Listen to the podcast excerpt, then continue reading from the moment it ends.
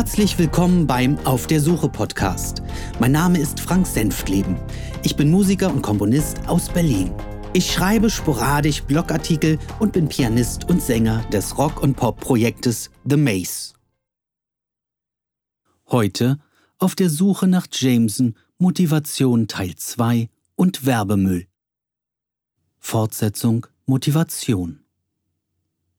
Da ich mit unserer Arbeit ein wenig ausgebrannt war, versuchte ich seit dem Sommer, mir Inspirationen zu beschaffen. Angefangen mit meinem Urlaub in den USA. Ich war in diesem Jahr ein weiteres Mal in New York. Meine Lebensgefährtin, meine Tochter und ich wohnten direkt am Broadway und wir entschieden uns, Musicalproduktionen anzuschauen. Die Stadt selbst trug ungemein dazu bei, meine Gedanken zu ordnen und sich für Neues zu öffnen. Ein besonderer Umstand, der mich bereits 1998 antrieb, in die USA zu reisen, war, dass ein Teil meiner Familie dort lebt. Meine Großmutter und zwei meiner Tanten. Meine damalige Ankündigung, sie zu besuchen, hatte nicht Freude, sondern eine gegenteilige Reaktion ausgelöst.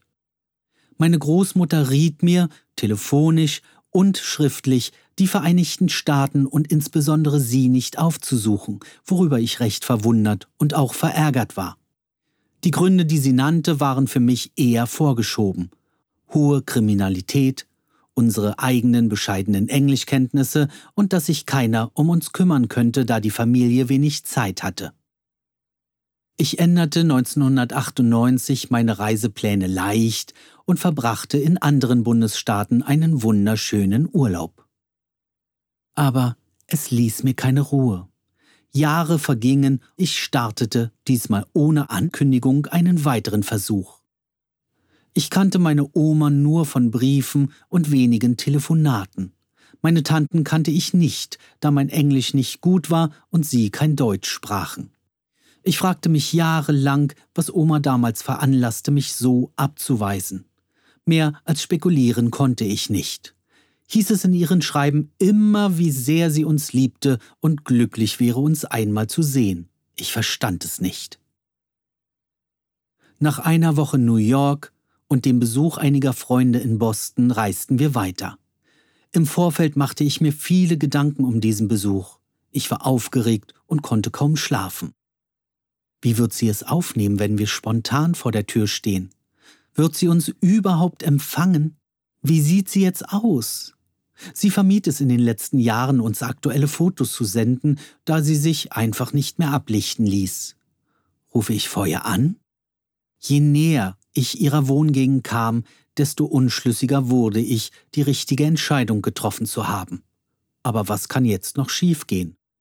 Sie ist mittlerweile alt und das wird vielleicht meine erste und letzte Möglichkeit sein, ihr zu begegnen und sie kennenzulernen.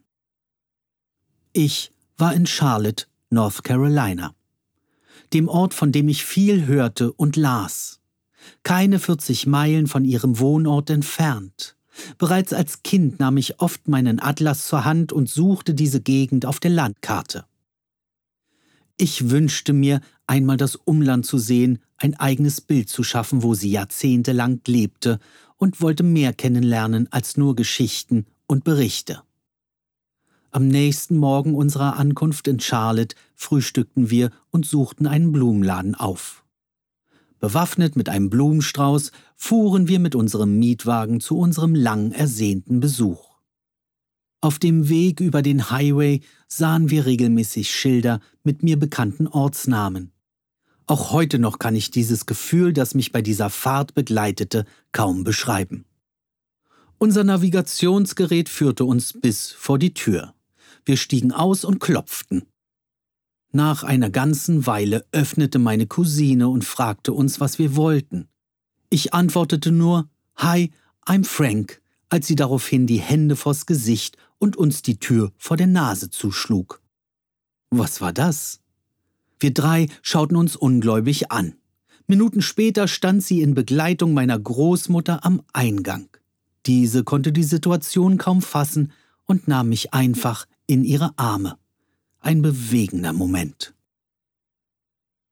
In den Folgemonaten nach unserem Urlaub ließ ich absichtlich die Akten des Musicals geschlossen und widmete mich musikalischen Ideen meiner Anfangszeit vor über 22 Jahren. Das half mir, mich abzulenken und dennoch Musik zu erschaffen. Ich erhielt zudem vor Wochen Instrumente von einem Kollegen, der sein Hobby aufgab. Synthesizer und eine Drummaschine. Zusätzlich kaufte ich mir noch eine Gitarre und einen Bass. All das bescherte mir neue Inspiration, leider für die falsche Musik. Irgendwie werde ich das Gefühl nicht los, dass mich eine Demotivation plagt, gegen die ich kaum noch ankomme. Jede freie Woche nehme ich mir vor, am Musical weiterzuarbeiten. Aber ich schiebe es absichtlich zur Seite und ärgere mich jedes Mal, es nicht getan zu haben. Meine Kreativität hat dabei nicht gelitten. Das zeigt sich an den Ideen, die ich begann. Ich schreibe derzeit deutsche Texte für meine Rock- und Popmusik, komponiere und bearbeite Demostücke, die in meinem Umkreis positiven Anklang finden. Nur mit dem Musical komme ich nicht vorwärts. Werbemüll 30.01.2011 über sogenannte Spam-Mails könnte ich seitenweise Abhandlungen füllen, um mich darüber zu ärgern. Ich weiß, dass ich mit diesem Problem nicht allein dastehe. Jeder, der auf elektronische Weise kommuniziert, hat seine Erfahrungen gesammelt. Vor Jahren ging ich mit der Weitergabe meiner E-Mail-Adresse und meiner Telefonnummer sehr sorglos um. Fortan füllte sich mein Postfach und die Häufigkeit telefonischer Angebote nahm drastisch zu. Anfangs war das kein Problem, da man die unerwünschten Mails im Blick und im nächsten Moment im Papierkorb sah. Ebenso wehrte ich recht schnell jeden Telefonverkäufer ab. Je weiter die Jahre voranschritten, je länger wurde die Liste der Werbung, der Angebote und der unsittlichen Einladungen. Als ich täglich mehr als 100 solcher Mails bekam, schaltete ich meine persönliche Adresse ab und richtete eine neue ein. Seither überlege ich mir, wem ich meine Daten anvertraue. Rigoros verfolge ich mittlerweile den Prozess des Datenschutzes, schrieb mich in die Robinson-Liste ein und zeige jeden unerwünschten Anruf über die Verbraucherzentrale an. Jörgs Untätigkeit zeigt sich mittlerweile nicht nur allein an den fehlenden Rückmeldungen, sondern auch an besprochenen Themen, die mir Sorgen bereiteten ob es die Parallelen zu dem Computerspiel waren, die ich im Herbst ansprach. Das Thema der Eröffnungssequenz, das Kümmern um unseren geplanten Roman oder andere offene Baustellen. Es kommt nichts. Selbst seine heißgeliebten eigenen Songs kommen selten zur Sprache, worüber ich ganz nebenbei gesagt ganz froh bin. Seit einer Woche finde ich wieder Muße, mich mit unserem Projekt zu befassen. Täglich arbeite ich an bereits begonnenen Arrangements und füge diese in ihr Orchesterbild ein. Zusätzlich verfolgte ich eine ältere Idee, die lange Zeit in meinem Kopf herumgeisterte. Mir fehlten Stücke, die ein Chor vortrug. Da wir nur unsere sechs Hauptdarsteller und eine recht kurze Passage kreiert hatten, wo ein Chor gepasst hätte, nehme ich an, dass jedes Theater die Notwendigkeit, viele Sänger zu bezahlen, abgelehnt hätte. Aber ich fand einen Weg, diesen Chor zu legitimieren, schrieb einen unabhängigen Text und komponierte dazu. Diese halbfertigen Stücke sandte ich täglich an Jörg. Meinen Text des Chorstückes schickte ich ihm mit einer gesonderten Mail und einer ausführlichen Beschreibung, in der ich erklärte, worauf sich dieser Text bezog und warum ich ihn für nötig halte. Leider und wie zu erwarten nicht zeitnah bekam ich dann am folgenden Wochenende eine Antwort. Zitat Lass uns das diese Woche am Telefon mal durchsprechen. Halte die Idee für gut. Bis dahin, Jörg. Zitat Ende. Ich rief ihn sogleich zurück und freute mich auf seine Kritik zu Songs und meiner neuen Idee. Viele Monate vergingen, in denen wir diesen Austausch nun nicht mehr führten. Ich dachte ernsthaft, dass er jetzt jede Note und jede Fortsetzung unseres Stückes ersehnt und aufsaugt. Im Zuge unseres Gespräches und nach Austausch der privaten Dinge wurde mir klar, dass ich mit meinen Annahmen daneben lag. Die Stücke hat er sich bis heute nicht angehört. Alte Vorgehensweise, alte Reaktion. Da ich eine Rückmeldung auf die Choridee erhielt, ging ich wenigstens auf dieses Thema ein und bemerkte, dass er sich zwar die Zusatzerklärungen durchgelesen, jedoch die Textvorlage an sich nicht einmal angesehen hatte. Also ich weiß nicht, was ich davon halten soll. Was ist, wenn ich in den nächsten Wochen in diesem Tempo weiterarbeite?